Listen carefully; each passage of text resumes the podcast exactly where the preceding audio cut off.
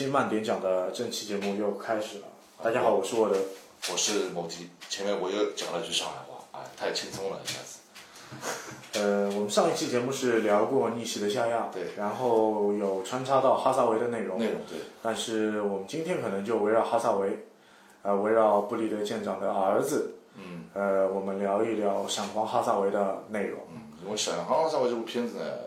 我一开始听到这个他的那个就是公映的一个消息啊，我是很兴奋的，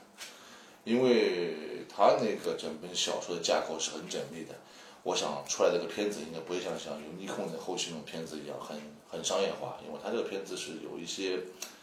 呃，从小说里面上面有些很多的一些政治因素啊也好啊，或者说是一种就是哈萨维以本人自己的一个思想一个变化为主的一个小说嘛，可能会很缜密。但是这是电影节上我票没抢到啊，我也是。对，电影节票上哈萨维其实是要比尼奇的夏亚要热很多，哦，热很多，因为属于真的属于、啊，甚至出出来一个很惊讶的价格，但是这个价格我们就不说它。但这个电影就是我也是通过网络平台把这部电影就是全看完了。对，我也看完了，你发给我的嘛？对，它只是一个这个故事的开端，也没有去放到所谓的二和三。呃，对。那那我们今天也就是沿着这个故事的开端和现在我们看到的一个内容，对对，就第一第一部或者是小说现在呃的这一部分的内容，和大家去探讨一下今今天的一个节目。对，因为从这部片子来说呢，它应该分了上下呃上中下三部嘛，对吧？也是围绕着整本小说的，也就是我们现在看到这个片子，只是前面小说的呃一两章的一个一个内容情节嘛，实际上是说了一个哈斯维这个。对吧？作为布莱德诺亚舰长的儿子，他是一个人性的一个变化的一个状态的一个第一步嘛。实际上，呃，他们从那个战舰下来也好的剧情，我相信呢，很多大家都已经在网络已经阅读过。呃，剧情其实我们今天也不用大不用交代，我们主要就是想讨论一下，就是哈萨维作为一个就是将门之后吧，对他的情绪的变化啊，就就你觉得就是。哈萨维这个小孩子，嗯，因为他那个时候十几岁嘛，对，然后现在也就二十几岁吧，对，啊，经历了逆袭的夏亚这个画面，经历了可能自己感情懵懂期的一个恋人的离去，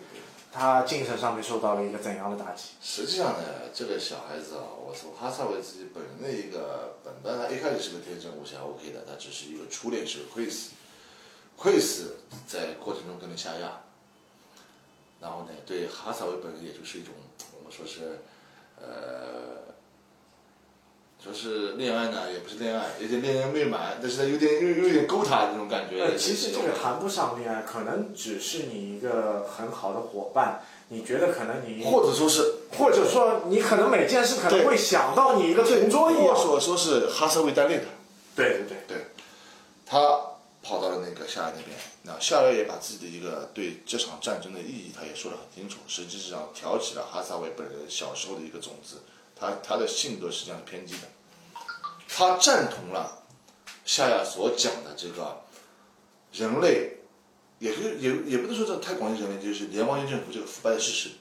而他的到这个故事里，他为主的其实他确实也是看到了联邦军内部的一种变化。因为在片子里面，我们多次看到他一个什么？他下地球到这个位置，建立这个组织，他原本的意义是什么？想在会，想在联邦军的大会上，他所在那个酒店，想结识那些官员，做最后的一个谈判。也就是说，他希望联邦军政府对于我这个组织的这件恐怖主义袭击，提醒到了自己应该要去做什么，而不是说只是为了钱或权的一些交易。或一些问题，所以说他化名了，Mafti。Mafti，呃，这个幽灵。呃，这个名字，因为它里面那个女性的一个角色也说了，他 Mafti 这个这个名字是由几种名字组合在一起。这个代号以前也是一个革命者，有点像我们以前 W 里面希洛希洛尤尔，他也是个这样一个革命者的一个一个革命者的一个名字，他打了这个抬头，在远东的一个岛上面做的一个基地，实际上就是为了阻击联邦军。战争的挑起是因为他看到了联邦军是实在一种无药可救的情势下，他才去采取了这样某种措施，沿用了下来的一些思路，去挑起了这个战争。当时我其实也是很惊讶，就是我看到闪光哈萨维，呃，我看到哈萨维这个就是少年嗯成长到青年，嗯，居然有那么大的内核能量，自己去组织一个组织吧，组织，嗯，然后去领导这帮人去做一些事情。对，我就觉得他自身的能量很大，甚至都觉得他和阿姆罗都不是一个格调上去品鉴的一个角色。应该来说怎么说呢？马夫提是有一定的指挥能力，但是没有强于夏亚这个大局观。但是他的他的个人的摩比的四字的价值基础又没达到了阿姆罗那个等级，但是属于佼佼者的一个情况下，他在纠结了一帮。呃，小说里说的是什么？那些通讯者，包括这准备员，都什么吉恩的残党也有，然后看透联邦这些人也有，平民也有，他组成了这样一个组织。就是杂牌军嘛。对，他的 MS 都是很杂的，MS 基本都是吉恩系的，因为那也是牵扯到我们这个死死亡乡人的嘛。啊，那还有一个这个这个组组织的这个套路，因为他有很多机器，你记得在联邦军的情况下，他造的机器的情况，它可以有这个同样的技术去仿造另外的机器，再用极人的技术去仿造一些量产机。它整个组织某币的四次又不多，四台，加强钢能。算上备用的差不多六六台六到七七台台已经是封顶了。对，然后它的所有的项目就是设备是最老的，对吧？这样情况下，他还能调节一个战争，说明他下面的人也是不错的。他是下面这些人呢，说白了，他我可以说是这以前有些极人精神，他也是会也想反复联邦，或者挑起一些什么事情。他每一个人带了各种不同的一个信仰和观念去加入他。啊，这样我们前面开始，他下飞机，还有人一些狂热的狂热的那个马夫蒂的粉丝，还去扮演这些所谓的这种恐怖主义者，去劫杀那个那那那台机上的联邦高官的那个卫生局局长，对这对话多就谁话多谁就死嘛。那些内阁成员嘛，嗯，对呀、下来之后，他们实际上也是想通过一些什么样的办法去去达成自己的目的也好，或者怎么样。但是马夫提觉得他们的这种方法是不对的，也就是我们那个男主角嘛，对吧？他他还是要有自己去驱动这件事情，因为他有他有一步步计划，就我们先谈后打，或者是到什么地步才能去动用一个一个就是说是武力的，包括小说里也出现了那个 Kenneth 泰萨，还有七七都都出现，对。啊，这这一部还是跟小说里面还是就就是说刚刚前段还就就是讲到了哈萨维成立马夫提这个意义，包括这个组织的一个缘由。对，那么我们再从哈萨维自身来讲，他血统当中，嗯。包括他的人格个性当中，有没有继承了他的父亲的一些精神上的导向的内容？就像你看小说在片子里面来说，我觉得他是整因体上因为《闪光哈萨维》这片子里面，他的爸爸就是在这个九十五分钟的电影当中是没有出没有出现过，没有没有出现过，只是在台词的阶段提提到了他是他的他他他是布里德舰长的儿子，对对对，他不是说我还是需要用这个化名去执行我的那个政治上的一些任务，对。对吧？他们实际上我从从小说里面说，实际上你去看小说的结果来说，他实际上是不喜欢联邦人的，但是他不支，他是不支持也不挺他爸爸的一些行为。他认为我自己人格就是我自己应该是独立的一个人，我就应该做我应该去做的事情。所以说，我觉得他受夏野的思路的影响比较大。就是就是年轻时候，因为夏亚骑马遇到阿对，包括然后对 Chris 枪的那个事情，对的，那个一系列的动作对，他身体中实际上是产生了一个很大的一个一个一个变化的一个起因因素。Chris 只是一个我们说炸弹前面一个引线，他偏向于的意思，在后期的那些夏亚片子里面也说到了，实际上他他一直是认为夏亚做的有些问题上是没有错的。他觉得他自己父亲是被联邦作为一个枪顶在外面的，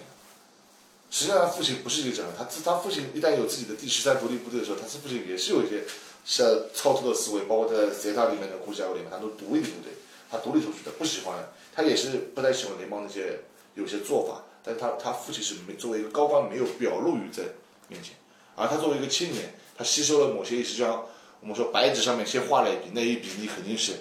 永远不太会去忘记我第一笔是在在什么因。为因为其次还会说就是哈萨维本人的一个个性立场，嗯因为他不是一个就是我们军事系统、军事范围当中的一个成员。对，他是跳跳开了联邦军啊和志愿军的之外的一个人。也就是他像 L 杠一样，他用了一个第三方的人员、第三方的机器和第三方的组织名称去代替我实行的一个事情，而他就只是这件事情的起因者和和那个就是引发者吧，串联者串联者也可以，引发者也可以，挑头者也可以，对吧？他只是想通过这样一个第三方组织，因为他站在任何一方都无法去说服对方。如果你用的急用台调，联邦军肯定会打。如果我用的联邦的话，那你爸爸是干什么的？你是爸爸是不是有事？他也就是说，在做这件事情前，他同时想到了，也考虑到了布莱德舰长的一个立场，所以说他还是用第三方的名义和定义去完成这件事情，也同步保护了他父亲在军队中的一个地位，因为毕竟，你像我们说吧，好男儿做事好男儿当，我一人做事老子一人当，我自己干我的，但但其实也没什么大用，因为以卵击石。对已经出了这样大事，他的父亲未来的帅位也是不会保的。啊，但是呢，只有通过呢，我们说后续小说里面说，到最后大家也知道是枪毙掉的，才保住他父亲的位置，那么那个实际实施者是谁呢？就是肯尼斯大佐。他一开始实际上说白了，从总部下后，他不想让布莱德诺瓦去背背上这这个联邦军所给他画出的一个设定，但是联邦军在最后的时候也做了蛮龌龊的事情，就是说，布莱德诺瓦舰长啊少将，他大义灭亲，亲手枪毙了自己儿子，马夫马夫提尤利亚耶林。也就是他的儿子哈萨韦，哈萨韦，哈萨韦的话，对吧？这作为一个广告来诠释我联邦的立场，实际上就就联邦的立场，可能我联邦的一个将军就是效力我联邦，为了联邦大义大义灭亲亲，。实际上这件事情是多光正的一个形象对，。实际上这件事情实际上是 Kenneth 替他做替替他做的，因为就是不要让让他知道这个儿他的儿子是哈萨韦，因为一旦枪毙联邦军枪毙，肯定会把哈萨韦的真身爆出来，那他父亲必会知道，他早点处理这道，我说我就把这个 Ken 事情。Ken Kenneth 大佐操作也有他人情的一面，呃也有他人情的一面。Kenneth 大佐的实际上至是至少这个操作上，对还能去感悟到一些他为人情人情。高级将官去保住面子的一个操作人。情对，但是呢 k e n n e t 的整体来说还是一个从军人上面和的人情上面来说，做一个道义上面来说，做的是非常不错的一个人。为什么呢？他有一个人设在小说里面 k e n n e t 泰萨他在没有做指挥官或者没有做那个呃基地司令的时候，他以前是摩比列斯的机动大机动大队的调查队的。他在很多次战争中发现发现了战争的残酷和自己对战驾驶 MS 战争的恐惧，而导致他提早从驾驶 MS 的大队的这个职位上面退下来，去学习了战略建筑，变成了一个基地司令的一个那其实我们就要说到这一类的人，他其实是恐惧战争战场的一个懦夫，懦夫。他并不是一个能够直面战争的人。对他不像我们在零八 M 四小队看到的小队任何一个成员。对，人家是强悍的，他是不行了就要呃虽然我们分工有不同，但是我们都是一线的战斗员。对。这个时候呢，实际上从哈萨维在人格变革过程，还有一个女的，也就是同等替代了他原来的心中这个呃 Chris 的位置的一个就是七七。但是我认为七七在一个角，在这个片子角色里，他也是说了一些他那个一些背景，包括他是某某伯爵的，对吧？但是某某某伯伯伯爵的一个亲密关系的一呃，一个一个个女性吧，女性，实际上在小说里面来说，她实际上就是某某伯爵包养的，她很明的写的。但是这个这个女的，对世界有好奇，但她她这个女的应该来说是个 new type，但小说里没有也没有直面说她是一个什么形态意识的 new type。是到底是觉醒呢还是不觉哎，醒？未觉醒这种状态下，你不要但但是从他被劫持的那个状态来说，对他还是没有流露出太多的内容。对对，特别是哪个桥段，就是在一个就是酒酒店，嗯酒店发生火灾，嗯，就是从几楼下几楼的时候那个过程，对他还是比较慌乱的。对，从这个层面上，包括我们第一部的电影当中，对，还是能看到她似乎就是一个被包养情妇的这个角色，这个角色。但是这个女人呢，在在洞察力在上洞察力上是绝对超人的。啊、一等一的，也就是说，在前期她也能在某种意识形态下看出来哈萨韦实际上就是马夫提对吧？包括 Kenneth 也有这样一个角色，但是他无法就是直面去 Kenneth 会去他需要针对机器去会问问一下这个问题。呃，哈萨维 Kenneth 作为一个基地司令，他要足够证据才会去动哈萨维，而那个 Kiki 呢，他就是感觉到他是有这样一个意识偏向的，他就就确认他是这个事情。所以说，七这个人在前方的故事情节上，你就看不出来他有多牛逼，但小说里的后期是很牛逼的这个人。所以说，他不一样的一个感官点在这个地方，而且他与哈萨韦产生的一个情节，就是就如同哈萨韦以前喜欢那个克里斯道理是一样的，他又沉浸到了那种偏于单恋倾向的一些东西，他也想先知道吉吉是个什么样的人，就是但但可能就是从我们这部九十五分钟的电影当中，可能没有表达太多，就是哈萨维和琪琪之间的感情线。啊，这个是没有的，因为他作为第一部包括一个一个没有这个更多的一个接触啊，更多的一个接触啊，对的，就跨越肢体的因为接触。到到我们看到这个 OVA 的第一部，这个剧场所谓的 OVA 的第一部的时候 k e n n i s 还没有完全的去有证据知道，呃，哈萨维是马夫蒂这样一个证据，一个证据链还没有形成的。他是真正是要到最后，也就是我们所谓的小说的后半段，也就是我们以后看到 O B 的第三部的时候，他会他他他才会真正看到哈萨维才是他，他就是有有一个体系上的一个联系。啊，这个时候包括他基地司令之类的，对哈萨韦之间，它都是一个迷迷糊糊的一个概念，啊，很模糊性，因为他有感觉又是又不是他有的时候其实不敢去触碰哈萨维，为什么？啊。他还是考虑到布里德舰长的这层关系。对，毕竟少将和对他和他上校还是要差好几级的，因为这个越级操作，其实很难很难在所所有的官僚体系啊，包括是不允许包括大的机构、大的公司都有这个规矩啊，对对吧？对。是不能跨越但。是小说里面说到了一点后续看到了一些这个在海上作战，包括我们 k e n n e t 发现了那个马夫提的一个临时作战基地在海上某岛的时候，还有就是我们哈萨维作为主角正式去接收 Quincy Gundam 的时候，这一块表演之前你会发现有一个在在动画里面是没有描写过它的机体到底是哪来的，在小说里面是写的很清楚。肯定有军火商来供应的。也是阿纳海姆死亡军人造的，它是通过了我们先配发给联邦军那个大白鹅，就是 RX 幺零五佩涅罗佩，佩内罗佩，是在机器的原始数据，然后马萨呃哈萨不哈萨维他们就是马夫利这个组织幕后的老板在出钱向那个阿纳海姆阿纳海姆去讨要这个数据，做了一台仿制机。仿制机。实际上来说，从小说来说，这两台机器全部是 Gundam 系的。你看它的编号，RX 幺零四 Quincy Gundam 和 A 幺零五佩内罗佩这两台机子，实际上是一个体体系出来的，并且说后座的这个 Quincy Gundam 从能力能力和死角还有光管度上要比佩内罗佩要强一点点。只是就是说前作更新的机体可能比前代的机体要强，其实其实又有点好像九三比沙扎比要强一应。该这样说，小说里会说出一个比较具体的概念。Crazy 刚出来之前，它的骨架已经完成了。佩内罗佩出来正式到正式的交付，它机器车是沿用了那个 Crazy 刚的骨架才才造出了佩内罗佩，实际上是哥哥和弟弟的关系。而佩内罗佩又是呃，而那个 Crazy 刚又是第一代出来的骨架的人，它配置的东西又跟它不一样。他们同时都搭载了一个叫米诺夫斯粒子那个飞行飞行装置，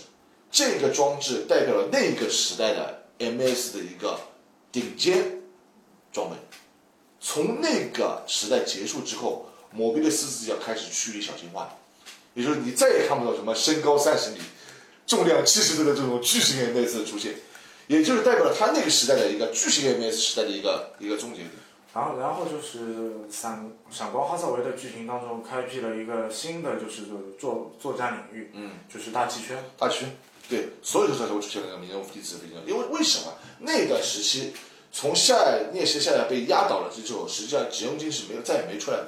我们这个，那我们说说在他在自己的内核里面，自己扩张新的形式也好啊，修整状态也好，就是没有出现过。他们的整个整个战圈就就归于一个大气圈里，为什么都打那些我们说游击队啊、伞兵游泳啊这种像类似于马夫迪这样的组织，这是联邦军在那段时期重要清剿的目的。但里面最大的、最突出的就是马夫迪，威胁对对联邦军最大的也是马夫迪。那马夫迪这个组织，从我们账面上的实力来说，也就那么几台 MS，啊，那居然可以让我们所谓的联邦军能够那么头大，那其实联邦军也是江河日下。对应该这样说吧，他们这个故事系列也是个局部战争，也是局部战争。你不要以为 KS 司令所所在做做的这个这个岛屿基地是 MS 力量有多强，也就是那那点货，它也就十几二十台。而且那个时候联邦军的机体的，都是用来高段位的那个呃量产机，就是我们说的那个叫呃德国有门有门炮叫什么名字？克罗不对，那个战车就是铁路的战车炮。卡尔列车炮，啊，它叫什么？它叫那个那个叫什么？呃，古斯塔夫卡尔，啊，古斯塔夫卡尔，他的量产机就叫古斯塔夫卡尔，这个是高端量产机，在我们有在我们后期的那那个独角兽里面也看到过这个机器，很胖的那个嘛。实际上那一代那个这个机器就是在那个时代出来的量产机，个人战斗能力是非常强，但是我们来说马夫提定制的量产机也是不差的。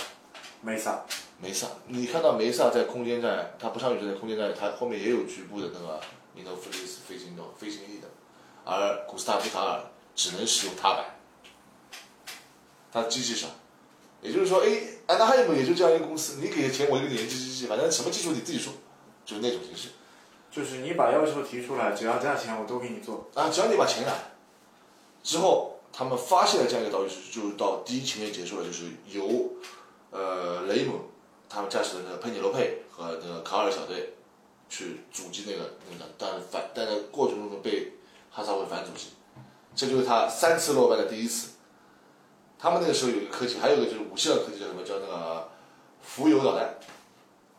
也是一一枚一发的，就炸你。然后佩尼罗贝基本也是炸进海了，然后他感觉自己是不是能力不足或者怎么样，这就是他第一次，也就小说里说，雷姆这个人第一次怀疑到底是不是啊，这个他还有自己的怀疑，然后他也很侥幸的幸存了，从对从水里。而且这个人是非常我们说是非常钢铁直男，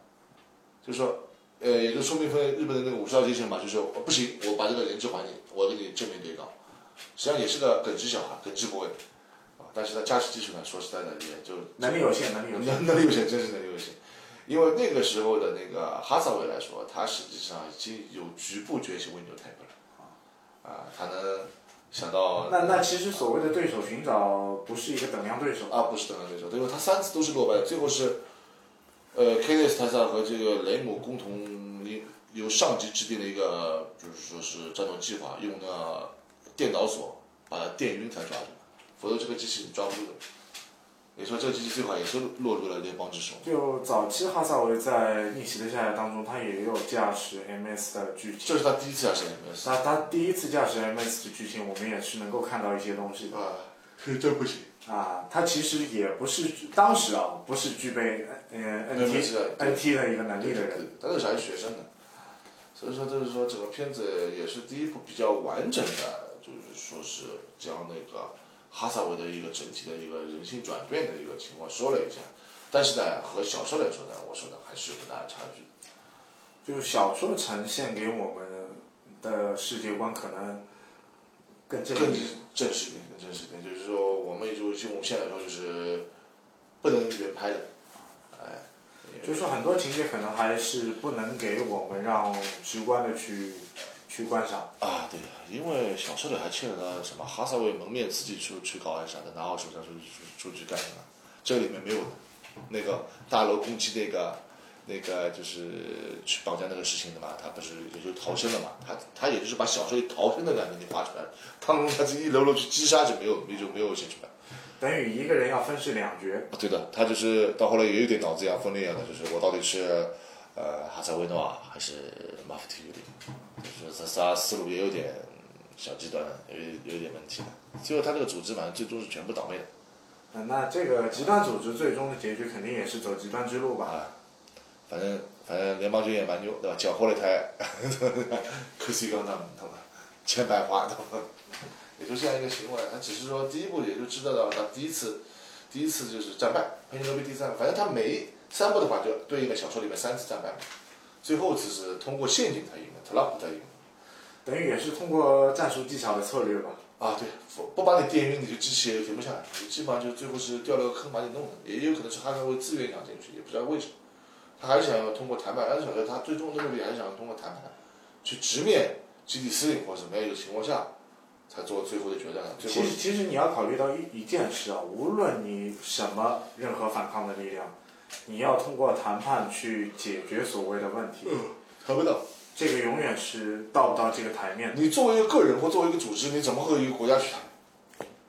国家会不会跟你去谈判？不会。你有什么底气？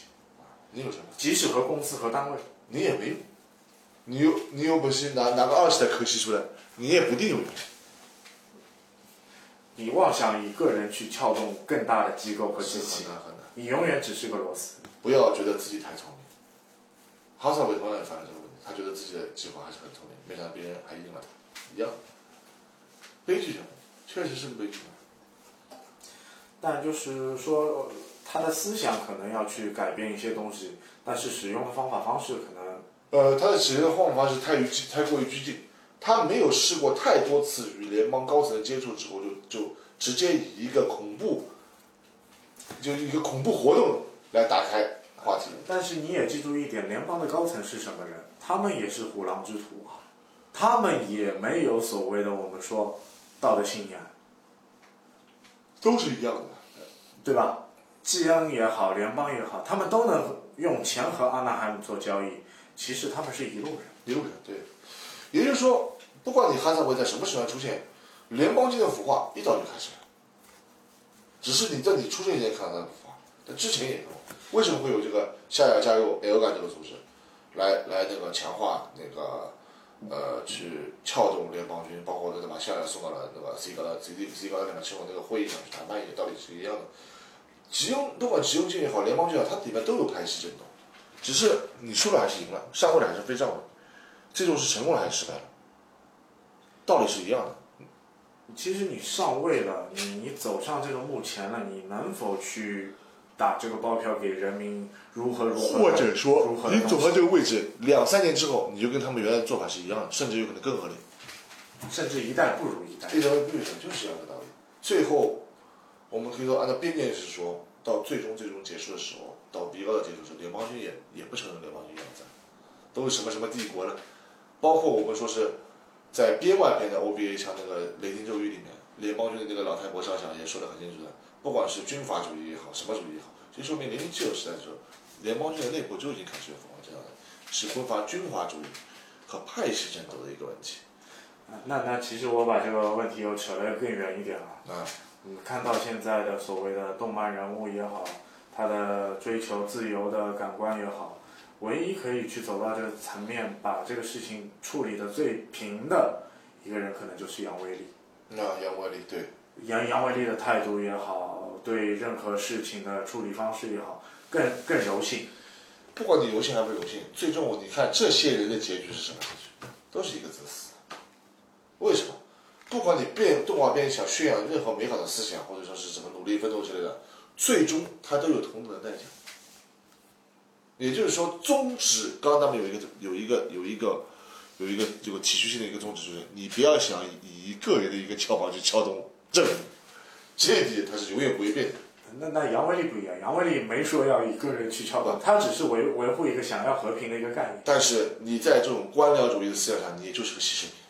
最后也是因为被地球教嘛劫杀嘛。啊，地球教什么教啊？谁派的了？地球教是费沙呀，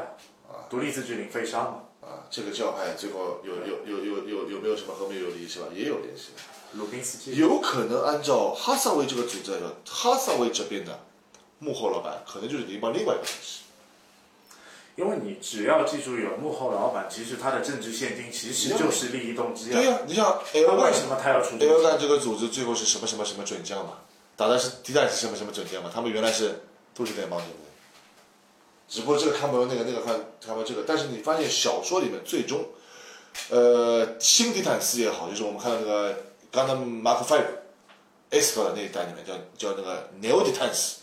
新迪坦斯，新提达斯。结果也不是什么好的军阀主义。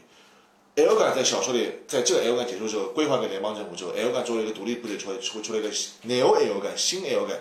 新 L 干也是个恐怖组织，所以说他们结局都是一样的。就所谓的什么提塔斯、新提塔斯、L 杠、新新 L 杠，最终只是可能一个某些个人主义的一个个人主义，或者是幕后老板的一个一个军阀体制的一个缩影、缩写，或者是一个出头鸟，道理是一样的。包括马夫迪的最终也是小野光，道理是一样的。马夫提一代目可能还有一些政治、政治、啊政治正义的一面，对对对。但是到二代目就三代目啊，就全部变味了嘛，对吧？反正不管怎么样，实际上马夫迪这个组织也好，或者是联邦军这个基地司令 Kenneth 他他这也好，他们最终是这个时代的抛弃者，最终都是政治的牺牲品，没有任何的一个最终小说的机器就是琪琪一个人站在阳光底下看着看着无边的天空，反而他还活下来了。啊，都没了。这这个结局就是让我出乎意料，出乎意料，蛮出乎意料的。就是说高达从一个就是可能少年向觉得打斗为主的一个一个片，呃机器人动画片，转变成成为这样的一个一个片子，哎描写体系化的一个片子，可能我又觉得高达在现在的推进路途当中，可能他的格局又又改，又又又上去了。他要上升一些一些那个，就是我们说是这个这个编剧的一种或者故事的一种厚度吧，或者想加一些东西。那么至少至少会比逆袭的夏亚呃，有厚度。对，那个因为这个就都有小说作为一个原本班底的一个称述，因为以前我们日本做动画片，包括我们说神龙斗士也好，或者是呃魔山斗士也好，都是先有动画后有小说，再有东西的，也就是我先要满足你们看，但现在题材都不允许这样一个玩，它肯定要有个东西支撑，再去作为一个东西去翻出一个片子，这样看上去会有就其实简单说，就像《银河英雄传说》，可能是我们先看到新影响的这个小说，小说呀，然后才有八八年的 TV 版。TV 版嘛，对啊，就要一百多集嘛，一百二三十集的片子嘛。实际上这种这种感官片子，可能你小的时候看出来是一种场景，或者你大的时候，当你懂事的时候，或者你上班了进入社会的时候，你再去看这片子会有一个另外一个意义的一个含义。实际上就还是告诉你啊，就是那句话，呃，现有的机制是不允许被撬棒撬动的，就这句话。你该该干啥就干啥。啊，那其实我我说一句总结句吧，也也把我们今天聊了那么多对分期节目的内容总结这一下，就是说就是说你自己一个个人，无论是如何的一个个体，你一定要有一个明确定位，对你该做什么，就做去做什么，你什么能做好就把什么去做好对，，或者不要有太多的思想境界的东西。啊，也不允许这个社会也不允许你有太多的想法。如果你有太多的思想境界，首先你想办法去想一想，这些事能不能做，什么是好事，什么是不好。或者说这个事情你做这件事情会给你带来多少利或者多少弊，到弊和利的比例又是多少，或者会不会牵扯到别人，你这个都要想好的。想歪掉那没有退后路的，对啊你做出去你不可能收的啊，那那那就说了，屁股一定要坐稳。啊，哪怕你说你做了一半了，我不想做了，我觉得觉悟了，就像我们说这个杀人，我想一想，或者说我拿了刀刀过去准备杀你了，但我想想算了不杀了，但是你都已经定罪了杀人未遂啊，都定罪了。啊，准备解的，准备解。干和不干，你只要动手了，那你都，你都是给你定好的，这个是一个过程，这就是个过程。是一个过程。但是早晚早来晚来，你要做的都都会来，这不是你去想那么简单的事情。这事儿给你定好定，只要你被人定位了，那你就洗不掉了。这个道理是一样的。马福迪在一旦被人发现原来是原来是这个叫谁啊？布莱德诺瓦少将的这个儿子是吧，都要牵连全家，都要干这个事。但是最后给他那编了一个故事那肯定，我就说，即使布里德舰长亲手把自己儿子枪毙，他的帅位也是下来的，也是下来的。永远是这件事避不开的。因为你没办法，为什么那个时候布莱德诺诺亚舰长是不会给给他带来这么多负面的影响，给他树了个光辉形象？因为那个时候联邦军需要正面将自己的英雄形象突出给老百姓，以运以以稳定。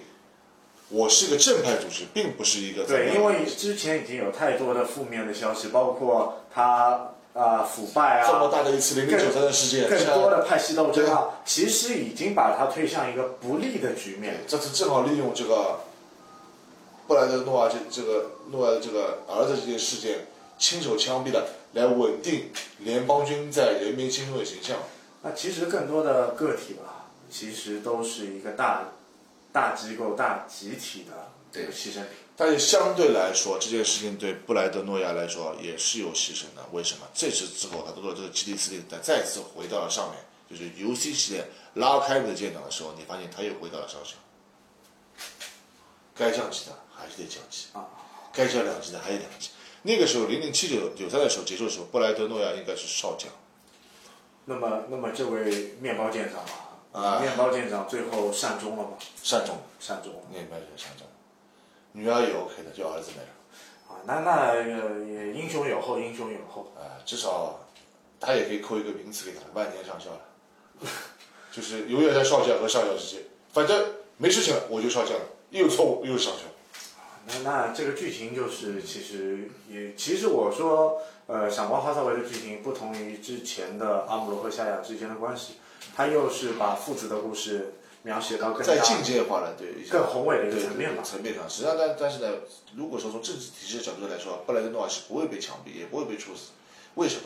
他是联邦军的一个形象代表，是唯一统治过、率领过全高达部队的人。这种人是有一种他也是经历过体全体系的人。啊，尤其是他也是个明星，联邦军一个明星体制里的人，所以说这种人只会被降级，而不会去弄死。他是一个正面宣传，联邦军需要这样的人，包括我们现在，对吧？我们讲到现在这个提出来这个问题，我们就说的好像哔哔叭叭，对吧？过去比如像白万星这样的这样的人，他也是一个需要给违背他，但他自己玩死了自己，这就是对他不作死不会死的道理。他自己走油是他自己存在的问题，但是你要去追究他多大的门东西，其实就是我们大的一个社会机器的一个弊端。弊端，他也就是一个形象的代表，就这么简单。那那很感谢我们今天这期节目吧，呃，后面半段其实扯得有点远了，对吧？这没事的，我们扯了小小，就是一点点，我们只是说出一个现象的概念，现象的概念和动画片里面一些概念上的一个问也题也包括。一些自己的解读吧。啊但如果有听众对于百万青不了解的话，可以自行百度百科 百万青的相关段子，对吧？对，对这个这个东西，如果大家有对这个我们讲的东西有些东西，你就有提出不同见解，也也行，可以在我们下留言嘛。对我们可以商讨一下这本小说也好，或者动画也好，可以说说自己感想。对这个东西呢，没有什么谁对谁错，就是说出自己来，我们可以聊聊天嘛。对。但就是有兴趣可以未来我们大家去聊聊其他的高达系列的王牌技师对，像阵风道奇、强尼莱丁啊，呃呃银狼松永贞啊等等等等等很多很多很多我们就是 UC 系列的匠心啊，有很多有很多不同的情况的。也有很多不同的故事色彩，对让我们可以看到除了阿姆罗和夏亚之外，有更精彩的故事。对，感谢各位听众的收听，谢谢大家，谢谢大家，再见。再见。